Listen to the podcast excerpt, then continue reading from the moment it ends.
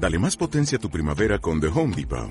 Obtén una potencia similar a la de la gasolina para podar, recortar y soplar con el sistema OnePlus de 18 voltios de Ryobi desde solo 89 dólares. Potencia para podar un tercio de un acre con una carga. Potencia para recortar el césped que dura hasta dos horas. Y fuerza de soplado de 110 millas por hora. Todo con una batería intercambiable. Llévate el sistema inalámbrico OnePlus de 18 voltios de Ryobi. Solo en The Home Depot. Haces más. Logras más.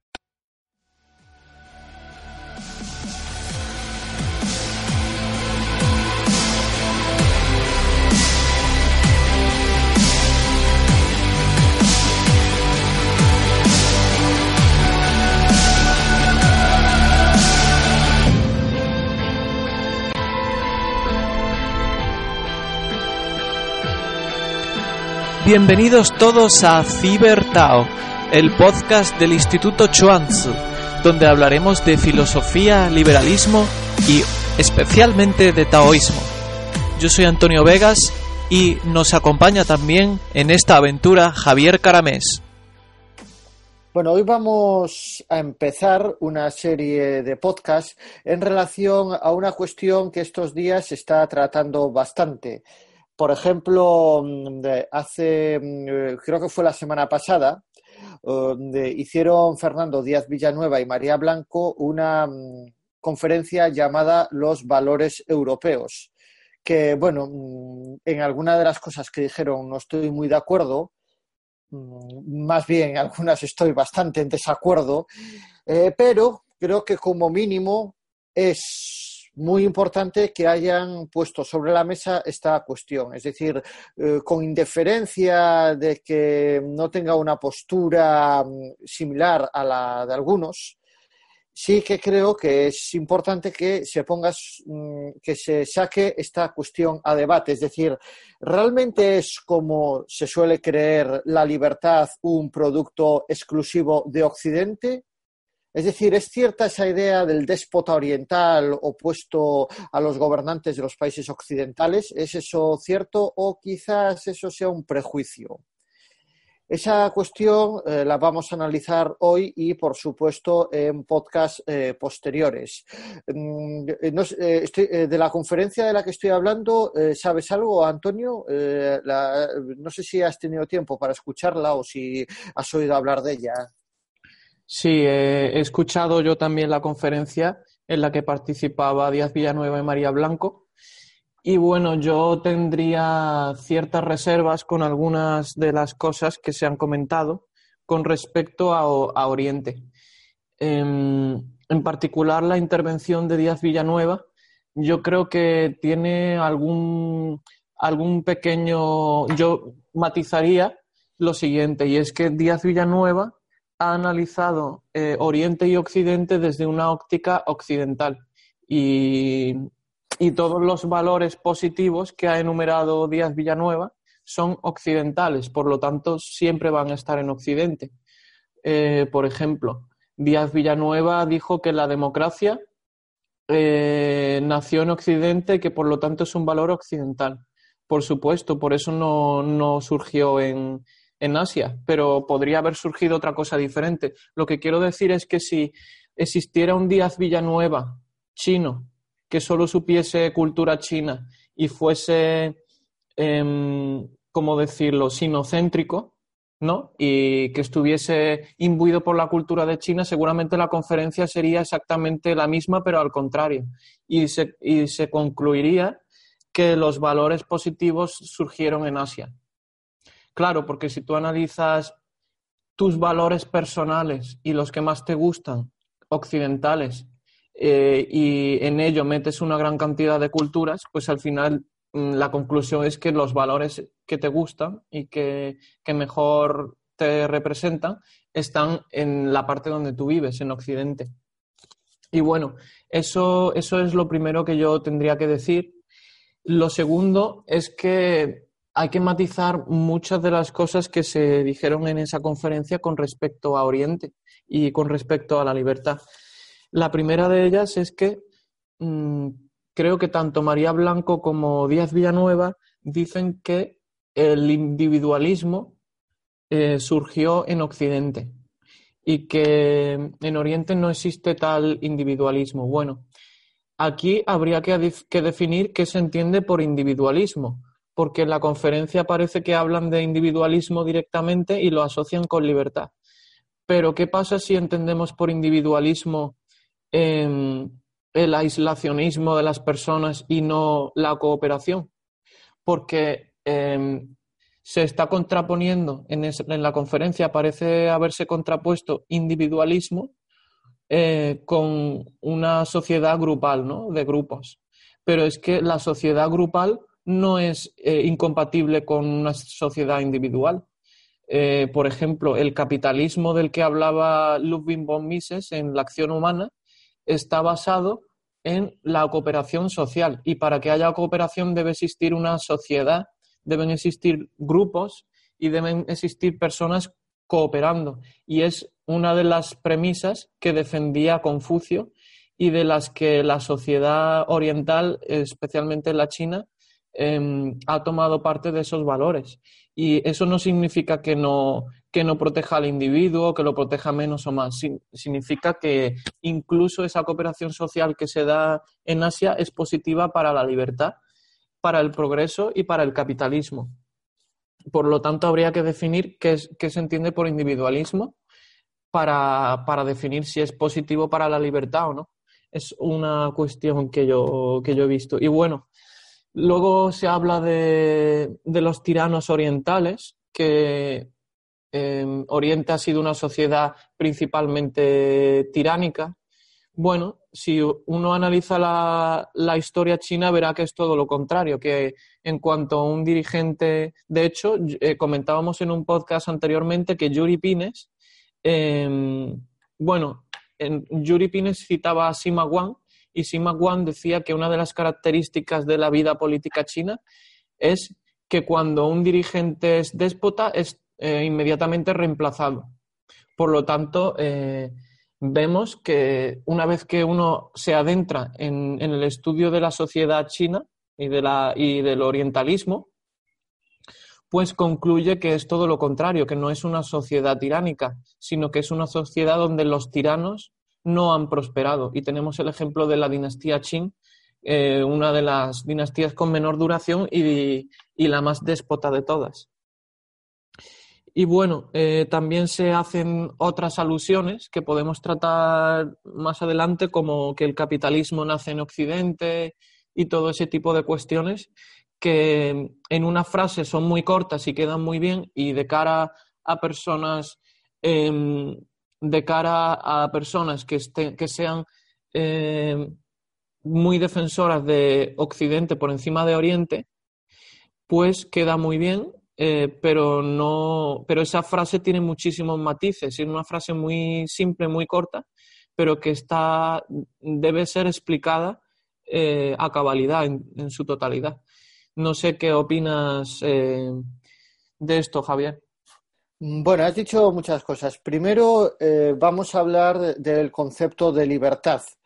Em, que este concepto se las trae. Y se las trae, digo, em, el concepto mm, del español, que procede de, primero em, del griego, eleucería, digo, procede del griego mm, intelectualmente hablando, y después eh, procede directamente, tanto en lo que es la palabra en sí como en el concepto de libertas en latín. Bien, em, el concepto de libertas en latín está mm, asociado al de esclavitud. Es decir, eh, el hombre libre eh, se oponía al esclavo. Mm, tanto, eh, esto es así tanto en Roma como en Grecia. Mm, se aplica también eh, a la gente que vivía en un, sistema que no era el republicano o el democrático, es decir, que no era eh, la, República Romana o eh, la democracia ateniense. De hecho, esto es llamativo, es decir, hay cosas que a mí me llaman mucho la atención. Eh, resulta que un tópico habitual en la oratoria griega, en la oratoria griega, sí, la, que, la del siglo V y IV antes de Cristo, es que los eh, bárbaros viven en regímenes, en regímenes despóticos, donde son todo duloi, donde son todos esclavos menos el gobernante. Es decir, ese tópico del que hablabas, del déspota oriental, mm, es más viejo, es decir, es, es que está en Demóstenes, está nada menos que en Demóstenes. Hace tiempo, ¿no? Mm, eh, pues bien, eh, eh, por lo tanto, mm, el término de libertad, mm, tal y como lo entendemos, está muy asociado con el hombre libre frente al esclavo y por herencia, sospecho yo que por herencia de la tradición greco-romana, se asocia la libertad a la democracia, república o lo que sea y la monarquía eh, a, eh, a, la esclavitud, porque eh, esa idea que es que está presente hoy, es decir, de esa idea de que todo lo que hay fuera de Europa es tiranía, es que procede de ahí. Y aquí, ¿qué es eso cierto? Pues hay muchísimos matices que hacer. Pero es que hay otra cosa del, concepto de, de libertad. Y mm, voy a leer una frase que dijo Cicerón quid es in libertas potestas vivendi ut bellis. Es decir, ¿qué es eh, la libertad? Es el poder de vivir como quieras. Bien, es potestas vivendi ut bellis. Quedémonos con esta frase.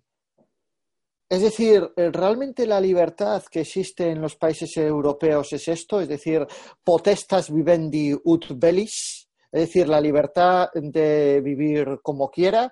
Es decir, mm, entendemos que la libertad es que yo puedo coger el coche, eh, ir por donde me da la gana, eh, saltarme los semáforos en rojo, mm, si me cae mal una persona, mm, agredirla. ¿Es eso la libertad? ¿Es, eso la libertad? Cualquier persona diría, no, no, no, no, ¿cómo va a ser eso la libertad? Qué, disparate, ¿no? Mm, la libertad eh, en Occidente está muy asociada eh, al derecho.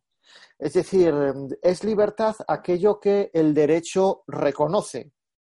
Mm, Mm, es decir, mm, a nadie se le ocurre que mm, meter en la cárcel a un psicópata es atentar contra su libertad. Es decir, eso no le cabe en la cabeza a nadie, porque lo que se puede hacer eh, y lo que no se puede hacer es algo que está regulado. Por lo tanto, eh, em, la libertad, en el fondo, tal y como se entiende, es eh, algo que mm, se permite hacer. Es decir, mm, el psicópata que mata a personas mm, porque le da la gana, porque está trastornado y mata, eso también es potestas vivendi ut bellis, es, la, es también potestad de vivir como quieras, pero lógicamente eh, consideramos que eso no es libertad. Eh, por eso en, el pensamiento occidental la libertad siempre está muy ligada a lo moral y a la ley. ¿Y qué sucede aquí? Mm, eh, que tenemos un problema. ¿Y qué sucede cuando la ley no le conviene a unos y no le conviene a otros? Que, mm, por ejemplo, cuando las leyes de propiedad privada mm, se considera que mm, para que haya libertad es importante que esté debidamente legislado eh, qué cosa pertenece a uno y qué cosa pertenece a otro. Eh, ¿Qué sucede? Que hay gente que no le conviene y dice, pues por culpa de la ley nosotros, el proletariado, no somos libres. Y entonces mm, ahí tenemos la revolución bolchevique. Mm, y mm, en la conferencia, en la parte que dio María Blanco, eh, a mí me parece interesante la crítica que le hace a Villanueva, que es que le dice, sí, efectivamente, eh, eh, lo que tú dices, aludiendo a Villanueva, es lo que a mí me gustaría que fuese Occidente, pero Occidente también fue el socialismo. Eh, ¿Qué sucede? Que efectivamente eh, el, pensamiento occidental ha dado cosas que nos permite vivir mejor. Eso es eh, obvio, no, lo voy a discutir, es muy obvio. pero es que también ha engendrado cosas malas. Por ejemplo, lo de Corea del Norte, mm, pues ¿qué quieres que te diga? Mm, lo de Corea del Norte no es algo autóctono que surgiese ahí. Mm, el marxismo, pues, ¿quién se lo inventó? ¿Dónde, ¿Dónde escribió Marx el Capital? ¿Fue en Oriente? Mm, ya sabemos todos que no. Eh, luego, mm, es cierto que hay cosas en la civilización occidental que nos han hecho vivir mejor, no lo niego, yo no, no, siento que sea una vergüenza haber nacido en un país de cultura occidental, ni mucho menos, me parece algo muy bueno, pero eh, creer eh, que eso es todo el conocimiento y que eh, fuera de Occidente nadie ha aportado nada a la libertad y al vivir mejor, creo que es simplemente un error. Eh, y aquí tenemos eh, una mm, cosa eh, con la que es importante mm, leer las lecturas de los taoístas. Mm, el tipo de libertad o cosa que se parece a la libertad que nos podemos encontrar en el pensamiento chino, especialmente en la tradición taoísta, no es eh, un sistema legal eh, que mm, le da a la gente un gran grado de poder vivir como quiera. Eh, lo que tenemos es, son ideas sobre la libertad que se basan en la adaptación a lo que existe.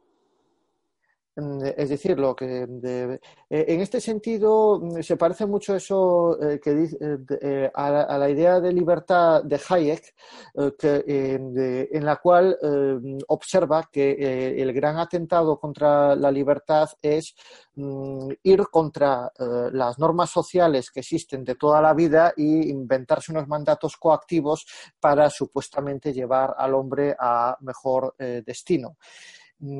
Y eh, mm, esta idea de la adaptación mm, puede parecer eh, o se puede malinterpretar como sumisión, pero la cuestión, ¿es esto? Eh, ¿Es eso sumisión? Mm, bueno, y no sé qué opinas. Em, bueno, yo em, has, has, hablado de potestas vivendis ut bellis como un concepto, como una forma de definir la libertad.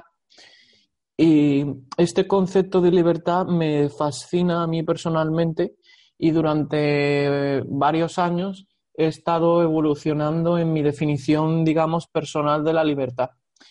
Em, en un principio identifiqué que la libertad em, podía tener dos, eh, dimensiones, ¿no? La dimensión positiva, la libertad positiva, que es que es esta definición que has dado, Javier, potestas vivendi sub pelis, que es un poco la, libertad que muchas personas piensan que es la libertad, eh, hacer lo que tú quieras, ¿no? O tener los medios suficientes para hacer lo que tú quieras.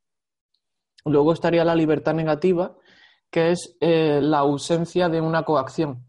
Es decir, eh, bajo la definición de libertad negativa, una persona sin ningún tipo de recurso sin ningún tipo de posibilidad material y totalmente aislado en una isla, por ejemplo, esta persona sería totalmente libre porque no tiene, no tiene la bota opresora de nadie que le diga lo que no puede hacer. Entonces, este sería otro concepto muy diferente de libertad. Y de hecho, en el ordenamiento jurídico eh, europeo, en muchos códigos civiles, se recoge eh, este, este, concepto de mm, en, concreto, en la parte de realización de contratos se dice que, un, que el consentimiento de una persona es válido siempre que no exista una violencia, eh, una violencia moral o física irresistible. Entonces yo hago, hago mías las palabras del Código Civil y diría que la libertad negativa, que es la que a mí me interesa, es eh, que yo puedo hacer cosas es decir, no es que yo pueda hacer cosas, sino que no tenga una fuerza irresistible por parte de, otra persona. Es decir, que no tenga una, que me apunten con, una pistola o que me metan en la cárcel. Ese tipo de cosas son las cosas que van restringiendo la, libertad. Luego existe una contradicción en, este, en esta definición, que es que evidentemente algún tipo de coacción debe existir en la sociedad para evitar que, se agreda la libertad de otras personas, ¿no? Por ejemplo, yo no puedo entrar en la propiedad de alguien y si quiero hacerlo, alguien tiene que coaccionarme para que no lo haga. Lo idóneo es que haya incentivos, ¿no? Y que todos los seres humanos em, tengan una estructura de incentivos coordinada y que hagan que si yo, por ejemplo, entro a esa propiedad, pues no voy a conseguir trabajo o la sociedad me va a rechazar y por lo tanto a mí no me interesa personalmente agredir la libertad de otra persona. Eso es lo que ocurre normalmente. Pero a veces eh, suceden casos de que aunque no, aunque no es, em, aunque los incentivos están bien, eh, las acciones de las personas no van en acorde con los incentivos, por lo cual algún tipo de seguridad privada o algún tipo de, de coacción debe existir, pero eso ya es otro debate que se sale de nuestro, podcast. No, realmente no. Eh, perdón. Sí. Eh, realmente no se sale de nuestro podcast, no, no, no, para nada. Eh, porque, como tú dices, para que, se, como tú dices y como incluso eh, anarcocapitalistas eh, dicen, eh, sí que hace falta algún tipo de autoridad que mm, coaccione. por ejemplo, yo que sé, cualquier defensor de, Huerta de Soto, si le decimos a Huerta de Soto, oye, ¿y mm, qué te parece si eliminamos por completo el Estado y dejamos que los bancos hagan reserva fraccionaria? ¿Cuál sería su respuesta? Eh, yo, por lo que le he escuchado a él, ahí sí que algún tipo de coacción metería. Exacto, él, no defendería el free banking, em, la competencia entre bancos. Bueno, eh, es una forma de, de, ver la libertad y el anarcocapitalismo. Yo el mejor argumento que he visto a favor de la coacción de una sociedad anarcocapitalista que, que provoque una estructura de incentivos buena es que al ser todo privado, eh, esto, esto que voy a decir está en el libro de The Problem of Political Authority de Michael Huamer, que es un anarcocapitalista filosófico, que no tiene nada que ver con la escuela austriaca ni con la economía, es eh, filosofía pura. Y él defiende el, anarcocapitalismo eh, diciendo que al ser todo privado, en una sociedad puramente privada, incluso las calles, eh, los ríos, podemos irnos a Suiza, donde está todo dividido en cantones, y mm, sociedades comunitarias, em, pues gestionan los ríos, etcétera, ¿no? Entonces, existen la, todo lo existente está asignado a un propietario.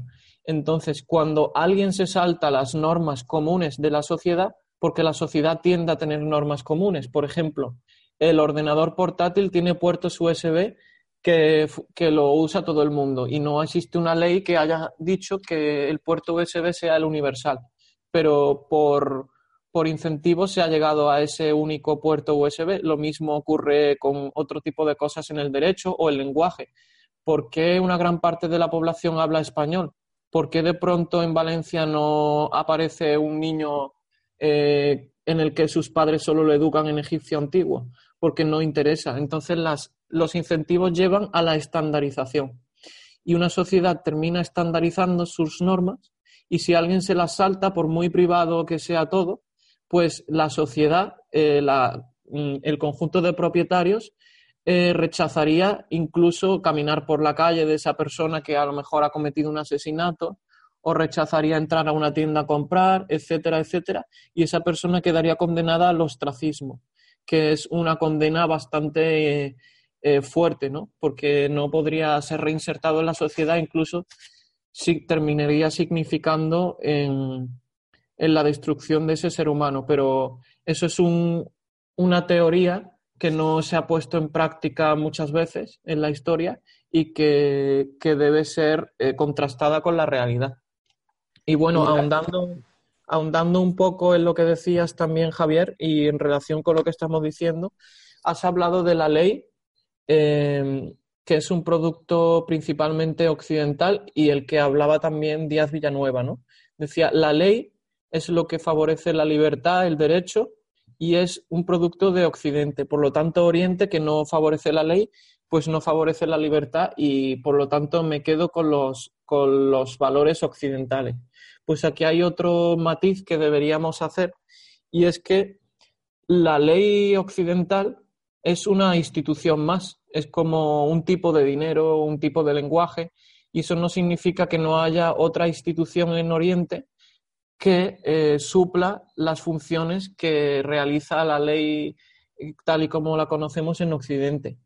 Y si nos vemos, si nos estudiamos los preceptos de Confucio y la filosofía oriental en China, vemos que la sociedad está basada en un orden espontáneo, que no necesita tantas leyes y que el orden es eh, eh, un suplemento, bueno, un suplemento no, eh, suple perfectamente las funciones que realiza la ley, incluso es más dinámico y más flexible y más espontáneo, por lo tanto la sociedad funciona de forma más dinámica.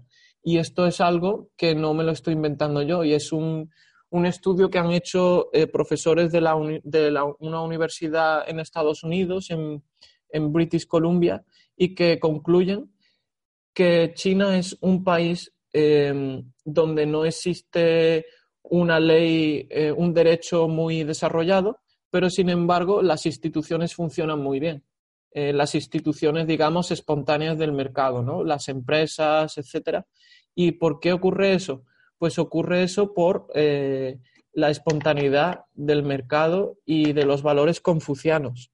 Por lo tanto, Claro, volvemos a lo que decíamos al, principio del podcast. Si analizas el Oriente desde unos valores occidentales, no vas a encontrarlos en, en, Oriente. Tienes que encontrar cuáles son los correspondientes o cuáles son los que cumplen esas funciones, que en este caso sería pues la filosofía de Confucio, por ejemplo, que también está relacionada con el tradicionalismo, que hablaba también Díaz Villanueva, que decía que la sociedad oriental es muy tradicionalista y lo opone a la modernidad y al progreso. Pero parece que Díaz Villanueva ha olvidado que eh, el cambiar la sociedad de un día para otro, por ejemplo, la Revolución Francesa y otro tipo de, cosas, o la Revolución Bolchevique que comentabas antes, Javier, pues no es algo tradicionalista, evidentemente, y no favorece el progreso, el progreso. Lo que favorece el progreso es la evolución consuetudinaria de las instituciones, poco a poco, transmisión de padres a hijos, y que es lo que favorece la filosofía confuciana. Por lo tanto, en este sentido, Oriente estaría más cercano al progreso que Occidente, visto desde este punto de vista. Así que habría que matizar bastante eh, muchos de los conceptos que se, que se vertieron en la conferencia. Bien, sobre Confucio eh, voy a añadir algunas cosas eh, más. Em, quería decir antes que mm, a día de hoy mm, no hay país en el mundo en el que no se utilice la coerción ya está en el Vaticano, hay una guardia vaticana, no, eh, no, es, eh, no existe. ¿Por qué? Porque eh, la ley precisamente está para mm, aclarar en qué casos es pertinente la coerción.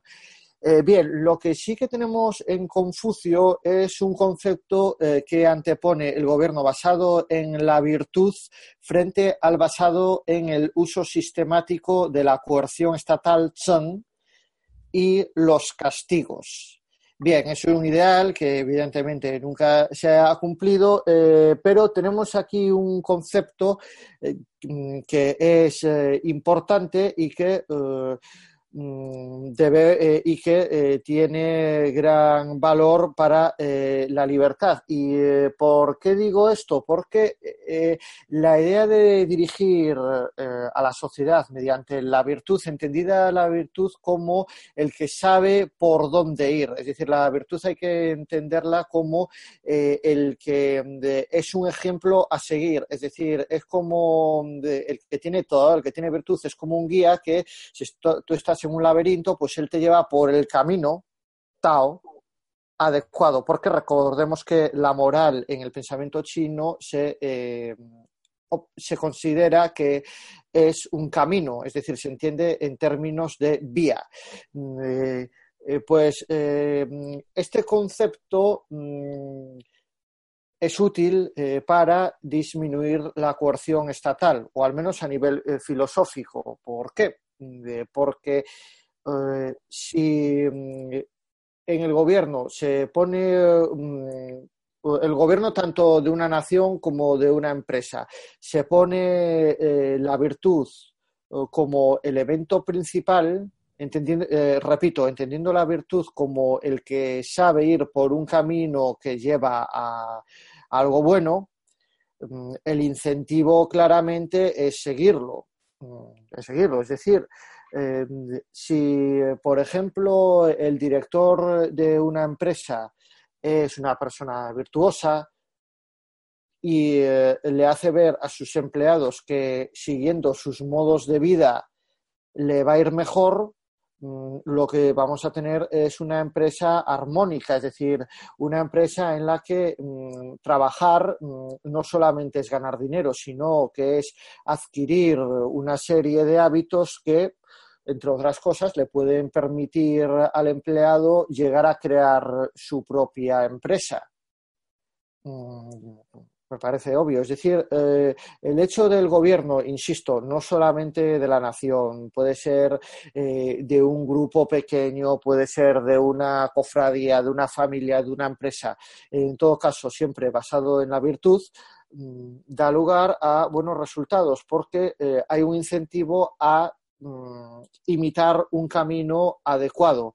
Bien, esto es eh, la idea de Confucio. De, lo que dices, Antonio, también es cierto. Es decir, en China, a pesar de que hay una ley que es un desastre, es decir, que no hay por dónde cogerlo, es decir, en China hay un problema de inseguridad jurídica muy grande, eh, la sociedad aún es capaz de llevar a cabo negocios. Eh, y precisamente es por estas ideas de la tradición china basada en el confucianismo en la sociedad china mm, eh, eh, existe una serie de normas tácitas de mm, hay personas que, eh, cuando intentan llevar a cabo un negocio se rodean de otras personas. Muchas veces hay personas con cierta veteranía que buscan a personas jóvenes y de forma informal pues llegan a hacer cosas. hay una cosa muy frecuente en China y en Taiwán que es que se habla muchísimo de negocios. Eh, las personas mayores, eh, al menos en Taiwán y, su, y bueno, estoy seguro de que en China es lo mismo, em, le cuentan mucho a, las personas menores eh, cómo poder ganar dinero. Eso se hace mucho. ¿Qué sucede con esto? Mm, que este tipo de hábitos sociales Mm, son, son como mínimo chocantes para cualquier persona que llega de fuera. Es decir, em, efectivamente la sociedad funciona en China funciona como dice Antonio, es decir, tiene una serie de normas espontáneas mm, y funciona así. Es decir, hay, muchos hay muchos negocios eh, en Asia Oriental que, que, se empiezan de una forma totalmente eh, informal. Mm, lo que pasa es que esto para el que llega de fuera es eh, complicado. Mm, por eso, eh, por eso eh, esto que desde el punto de vista del liberalismo no está mal, mm, pues no es demasiado persuasivo porque eh, es muy fácil que alguien acostumbrado a vivir en Europa, cuando llega a China, eh, lo que se espere es eh, un Estado de Derecho con normas claras y eso mm, efectivamente en China no, no lo hay. Y saber manejarse con estas normas sociales mm, es de todo menos sencillo. Mm, eh, por eso mm, eh, es bastante fácil que exista un discurso anticultura china porque eh, no os voy a engañar, la cultura china es muy, muy, muy diferente, pero creo que es importante tener en cuenta que a pesar de que sea muy diferente, tiene cosas buenas. El problema es que para adaptarse a esas cosas buenas hace falta esfuerzo. Y bueno, que alguno puede decir, pues es que no me apetece esforzar eh, no, me apetece, eh, no me apetece esforzarme en aprender eh, de ciertos hábitos de vida. Bueno, es una elección personal.